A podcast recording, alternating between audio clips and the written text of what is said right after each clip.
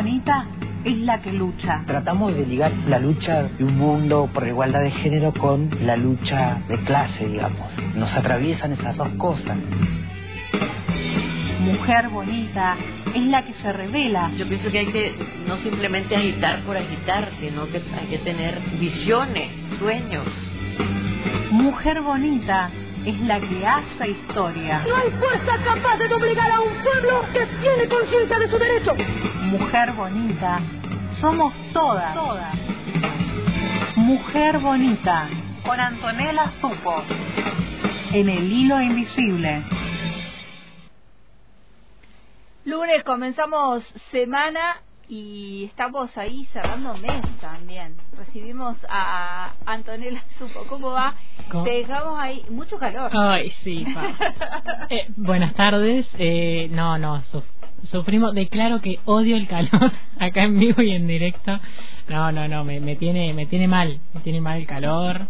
Mucha temperatura hoy, 35 grados, estaba anunciada 37 según los pronosticadores. Sí, eh, hola, hola de calor en el país, así que... Alertas eh,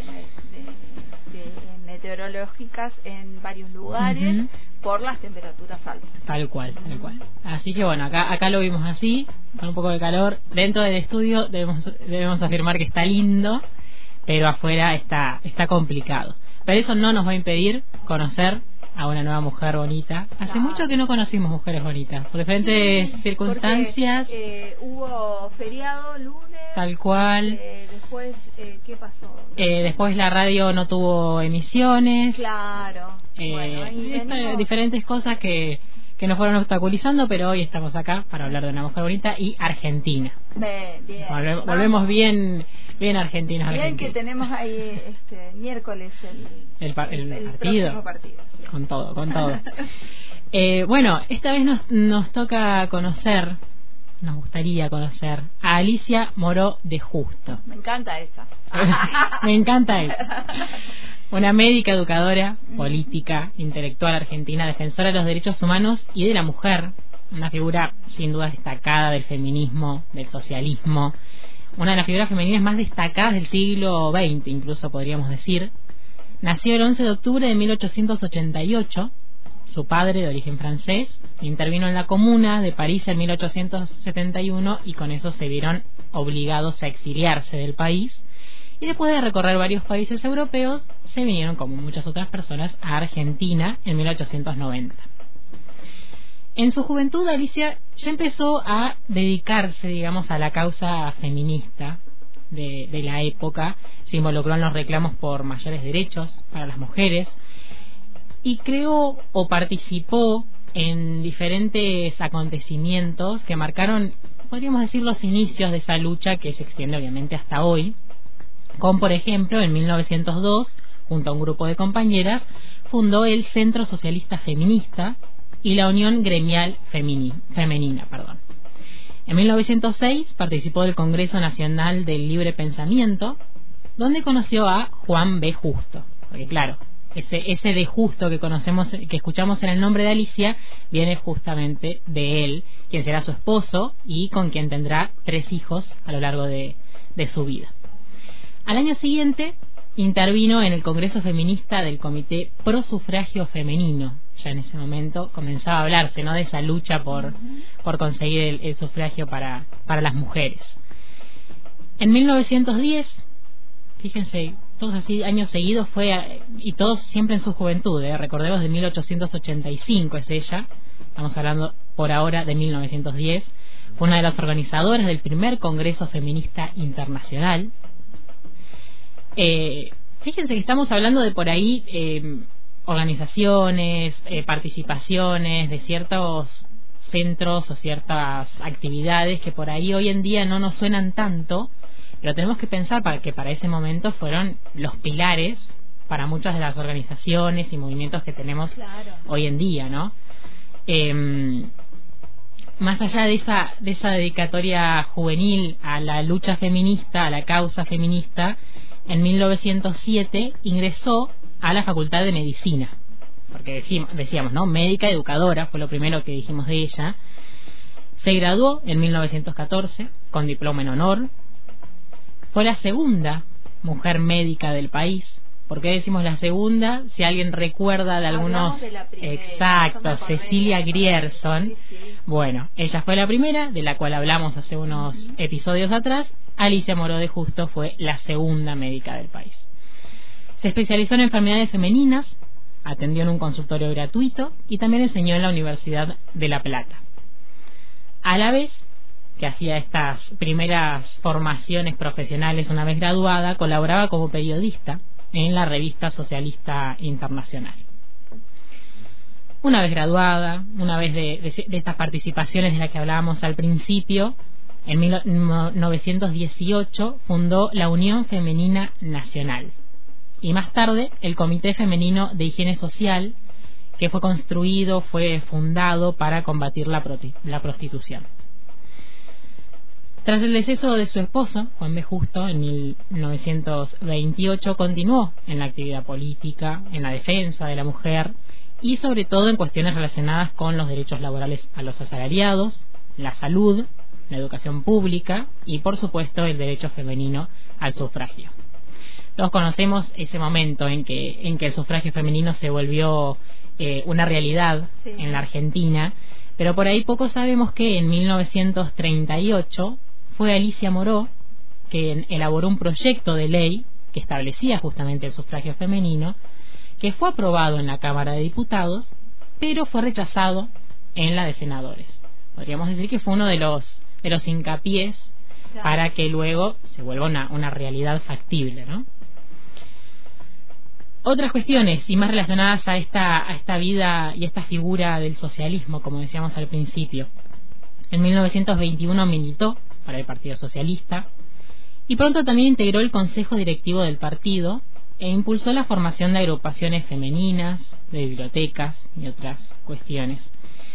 Militó en la campaña a favor de la Segunda República Española en la Guerra Civil y fue una asidua crítica del peronismo, eh, al que jugó, juzgó perdón, como antidemocrático y como opositora en 1953 fue encarcelada junto a otros dirigentes políticos e incluso en 1955 fue eh, designada miembro de la Junta Consultiva creada por el gobierno que derrocó luego a Perón.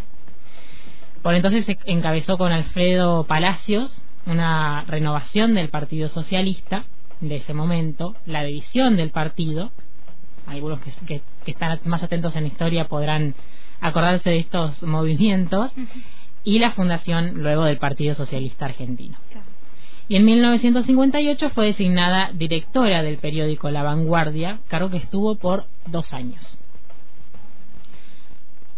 Relacionado a los derechos humanos, a la lucha por los derechos humanos, 1975 intervino en la fundación de la Asamblea Permanente por los Derechos Humanos, de la que llegó a ser incluso copresidenta, y de, en tal carácter recibió la Comisión Interamericana de Derechos Humanos, que en 1979 llegó al país para investigar las violaciones de derechos humanos tan reconocidas eh, en nuestro país eh, e incluso permaneció ligada a la vida política hasta su muerte en 1986 a la edad de 100 años a los 100 años llegó Alicia con una gran con un gran recorrido hecho digamos en político social eh, hablábamos de la de la lucha feminista de la la lucha por los derechos humanos. Hasta los 100 años llegó ella, participando activamente en temas vinculados eh, a la lucha contra la dictadura militar también, a través de la Asamblea Permanente de los Derechos Humanos que les nombraba, los derechos de las mujeres y también cuestiones ligadas a su partido, el Partido Socialista.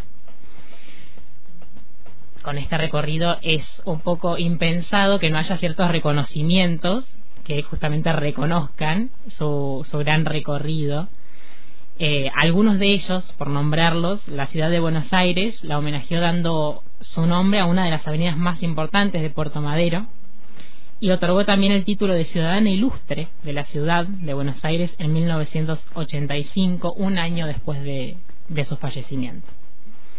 El 11 de octubre de 1986, a, a 100 años de su nacimiento, su amiga Elena Chadley crea en su homenaje a la Fundación Alicia Moró de Justo, una institución pionera en asistir a mujeres en situación de violencia familiar y de género. Piensen, ¿no? También esto, como, como, ciertas instituciones, aunque ella ya había fallecido, siguen siendo como eh, la no me sale la palabra, como que la inspiración, la inspiración para seguir creando estas cuestiones. Y siguen em, la lucha de, de, esta mujer luego, ¿no? Claro, en su figura sigue esa, esa resistencia y esa continuidad de lucha y, de búsqueda por, por algo mejor, podríamos decir. A partir de 1987, la Fundación Alicia Moro de Justo, que les decía, estableció el, estableció el premio Alicia Moro de Justo para la Mujer del Año, que se ha transformado en uno de los más prestigiosos del país. En 1988 la Fundación Conex honró también su memoria con el premio Conex de honor por su gran aporte a la sociedad argentina. El mismo fue recibido por sus hijos, obviamente ya se había fallecido. Otro que también venimos, otro reconocimiento que venimos nombrando en algunas mujeres argentinas, un retrato de Moró hay en el salón. de las mujeres argentinas, claro que sí, de la Casa Rosada. Eh, y también mm, por ahí más algo algo de lo social, no un premio, una calle, su nombre, sino que Mono es considerada como una luchadora incansable, dicen muchos, cito, por los derechos a las mujeres y una de las primeras en insistir por los mismos, junto, por ejemplo, a Julieta Lanteri, Elvira Rawson, Cecilia Rierson, que sí hablamos de ella, Victoria Ocampo, también otra mujer de la que hablamos acá, y en un reportaje como para cerrar, ¿no? Traer un poco sus palabras, en un reportaje en 1974, eh, un entrevistador le preguntó, ¿qué le gustaría que le escribieran algún día en su epitafio? A lo que Alicia Moro de Justo respondió, aquí yace una gran luchadora contra molinos de viento. Fijemos, no, como no, como ella, incluso ella se reconocía como una luchadora eh, en contra de esos vientos que por ahí iban apareciendo, eh, de los que todavía hay hoy, de los que contra los que seguimos luchando. Pero bueno, ella fue una de las, podemos decir una de las primeras, como muchos lo, así lo consideran y aquí lo vamos a considerar, una de las primeras en luchar contra esos vientos y intentar eh, ir construyendo contra esos vientos. contra esos vientos, exactamente y dejó el legado y dejó ahí los pasos y la inspiración para que muchas continúen con, e, con esa con esa lucha de, Exactamente. de construcción también tal cual tal cual y esa reconstrucción ya como como para ir cerrando esa reconstrucción eh, se crean en hechos pero también en canciones y como para cerrar traje eh, esta canción que se volvió, como ella se volvió una figura de la lucha feminista, esta canción, eh, si no me equivoco, lanzada en 2017, se construyó como un himno de la lucha feminista en nuestro país. Estoy hablando de Libres de Mora Navarro. Eh, y me gustaría, me gustaría que la escuchemos como para cerrar el, el, el Mujer Bonita de hoy y despedir así a Alicia Moró de Justo y en homenaje, en homenaje a ella. Escucharla. Hoy me levanto otro día siendo mujer. Desayuno con otra muerta más por la TV. Que su pollera que era fiestera asesino que me voy de mi casa, quién sabe si podré volver. Solo quiero caminar en paz, dejar de chiflar, que nos paren de matar, no quiero correr más. Por mis hermanas voy a luchar, porque vivas no quiero libre sin miedo. Así vivas no quiero libre sin miedo de ser lo que quiera ser. Voy a vestirme como quiera, con jean o con pollera voy a luchar por el aborto legal para que mis auroras no mueran más en manos de este sistema que nos condena y vamos a gritar el nombre de las que ya no están. Vivas no quiero,